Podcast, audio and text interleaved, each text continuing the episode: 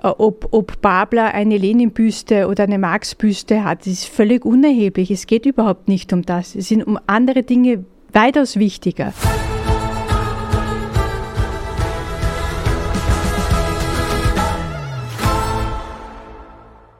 Als Sebastian Kurz äh, äh, Bundeskanzler wurde, beziehungsweise schon vorab in, in den Wahlkämpfen, habe ich immer so ein bisschen davor gewarnt, dass wir uns eigentlich ähm, in einer Zeit befinden, wo die Politik, die vor allem durch Sebastian Kurz repräsentiert worden ist, und ich sage bewusst Sebastian Kurz, weil es ist ja die Liste Kurz auch angetreten 2017 und 2019, ähm, sehr viel Anarchie bewirkt hat. Wir sind in einem Zustand, in dem wir merken, dass anarchistische Elemente immer mehr zunehmen. Äh, es ist eine, wir, wir verlieren uns irgendwie ähm, an so Grundsätze des Zusammenlebens, des Diskurses, der Auseinandersetzung, der intellektuellen Auseinandersetzung, äh, des Respekts, des respektvollen Umgangs miteinander. Wir verlieren da völlig das Gefühl dafür. Der große Liberale, deutsche Liberale Ralf Dahndorf hat immer gesagt, Anarchie, ja, äh, ein bisschen Anarchie, aber bitte nie zu viel. Und das ist genau, das ist genau der Punkt. Natürlich muss man immer wieder an Konventionen kratzen und Linien überschreiten, um weiterzukommen und einen, einen Fortschritt zu erlangen. Aber das, was momentan sich abspielt in Österreich, und ich glaube, es ist nicht nur in Österreich, wenn man zum Beispiel nach Deutschland blickt, Entwicklung um die AfD, ist es nicht ganz unähnlich. Es fallen einfach auch Schamgrenzen. Wenn man bedenkt zum Beispiel der Vorfall in Bayern mit dem äh, Vizeministerpräsidenten und diesem antisemitischen Pamphlet.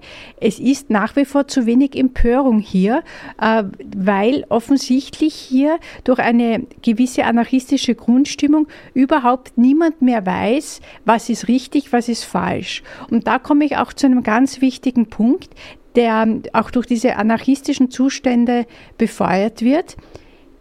Die Politik spiegelt die Medien, die Medien spiegeln wiederum die Gesellschaft und die Gesellschaft spiegelt wieder die Politik. Das ist eine Trias, die ähm, sich gegenseitig hochhebt oder eben gemeinsam fällt. Und ich habe das Gefühl, dass es momentan so ist, dass wir alle sozusagen in einem Dekline, also in einem Fall äh, uns befinden. Äh, es ist die klassische, so klassische Beispiele sind, die Politik beklagt sich mit Sachthemen medial nicht durchzukommen. Äh, warum ist das so? Natürlich geht es darum, dass die Medien, jetzt egal ob sie jetzt analog erscheinen, also Printmedium oder audiovisuell oder, oder äh, digital, geht es um Zuschauer, Reichweite, Clickbase etc. Das funktioniert natürlich in diesem Übermaß am Angebot nur, wenn, wenn es polemisch ist. Je polemischer, je zugespitzter, umso besser. Das heißt, man wartet nicht darauf, ob es irgendein sehr kompliziertes Steuermodell gibt oder ein Modell, wie man die Pensionen sichert äh, oder ein, ein neues Bildungskonzept, sondern es sind dann die Zwischentöne vielleicht einmal eine, eine Polemik des, Aus, des Vortragenden nach links oder nach rechts. Das wird dann transportiert kleine Dinge. Ich erinnere daran, jetzt zum Beispiel aktuell, äh, ob, ob Babler eine Lenin-Büste oder eine Marx-Büste hat, ist völlig unerheblich. Es geht überhaupt nicht um das. Es sind um andere Dinge weitaus wichtiger. Die Medien machen das deshalb, weil sie eben, wie schon gesagt, Reichweite brauchen. Ich sage das jetzt sehr, sehr allgemein.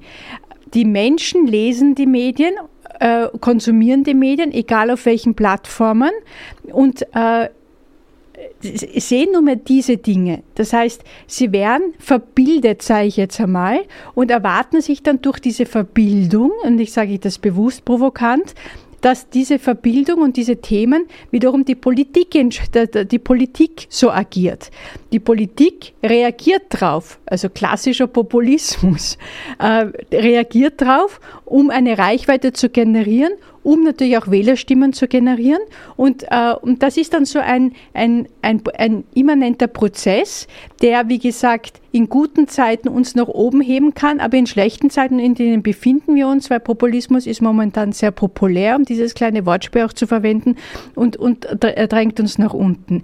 Es braucht aber trotzdem, und dafür gibt es dann zum Beispiel ähm, ähm, politische Instanzen wie unter anderem den Bundespräsidenten, äh, braucht es aber so mahnende Korrektive, die einfach sagen, hier ist Jetzt geht es wieder um die Sachpolitik, weil es, wir sind hier nicht in einem Selbstbedingungsladen oder auf einem, auf einem Spielplatz oder im, äh, in einem Vergnügungspark, sondern es geht darum, die Konzepte für die Zukunft, für die nächsten Jahrzehnte zu besprechen und zu entwickeln.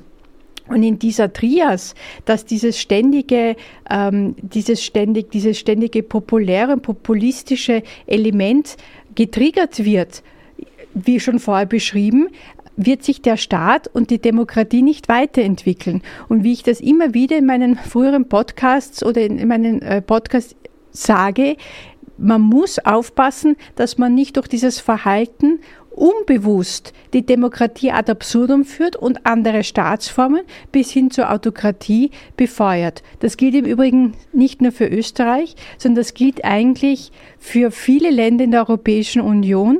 Und Negativbeispiele sind ja bereits Polen und Ungarn, wo wir die sogenannte illiberale Demokratie, ein Widerspruch, ein mehrfacher semantischer Widerspruch in sich, wie, da, wo wir sehen, dass sich die entwickelt und was das bedeutet, wie die Freiheitsrechte, Menschenrechte, Pressefreiheit, Frauenrechte sukzessive abgebaut werden.